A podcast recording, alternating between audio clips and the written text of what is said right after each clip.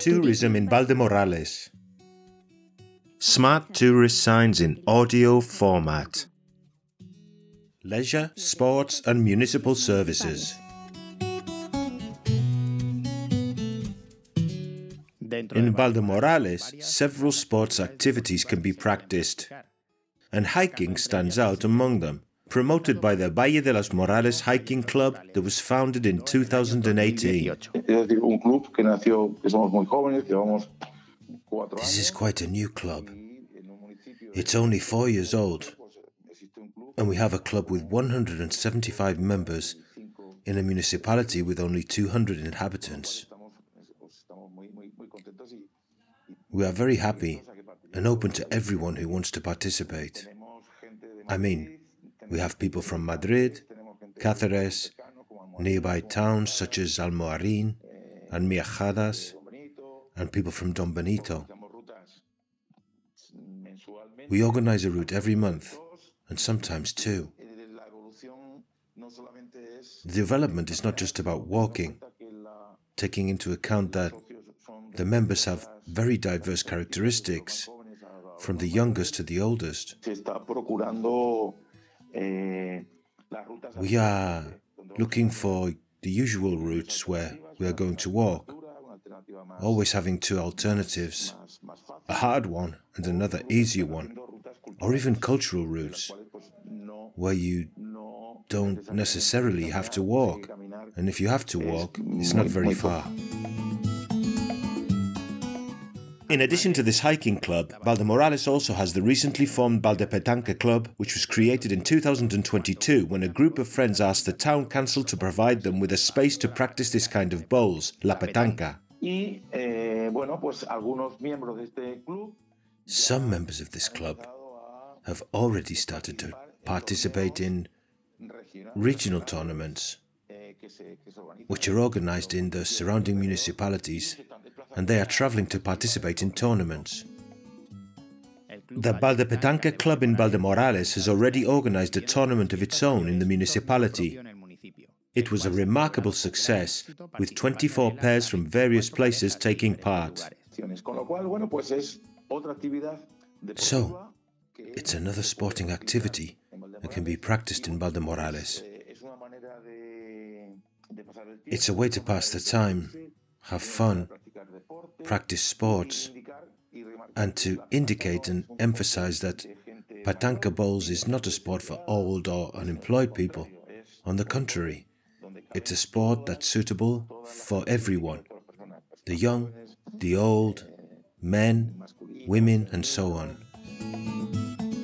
This activity is being extremely well accepted by both people from the municipality and the surrounding areas. In fact, curiously, many didn't know about Valdemorales, and it's been through the practice of this sport and the local tournament that they become aware of the attractions in the municipality.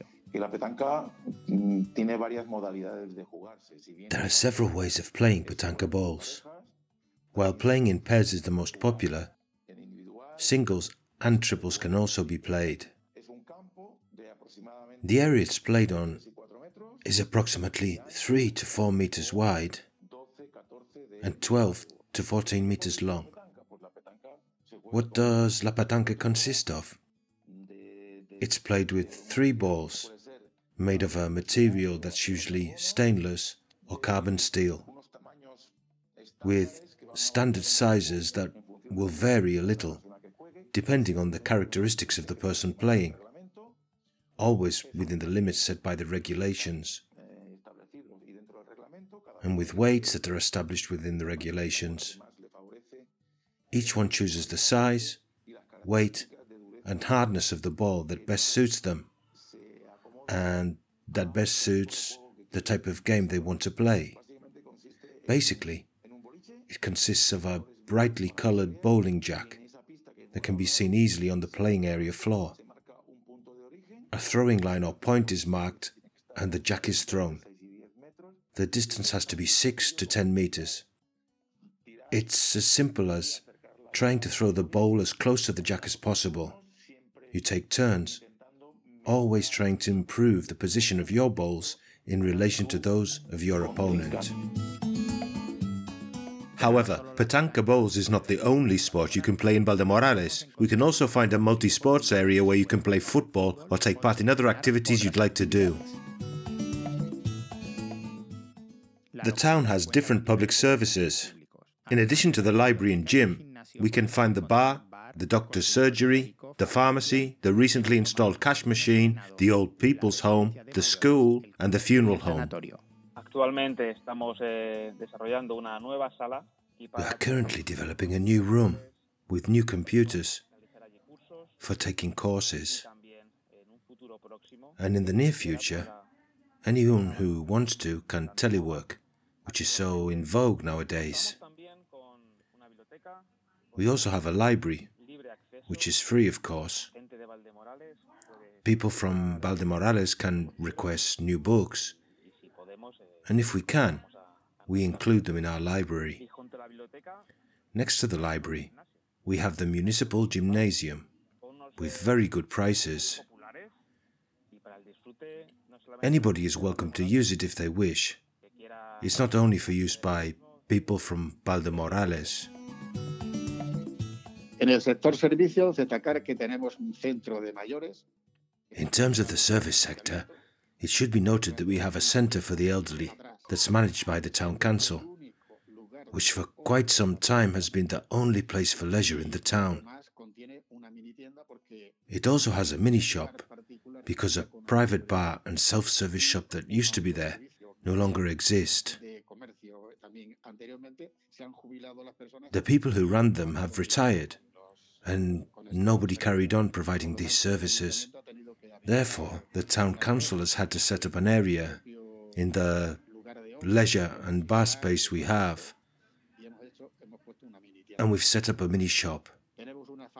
We have a pharmacy, y desde el 1 de marzo de dos- and an old people's home has been open since March the 1st, 2022, with 31 places for dependent people.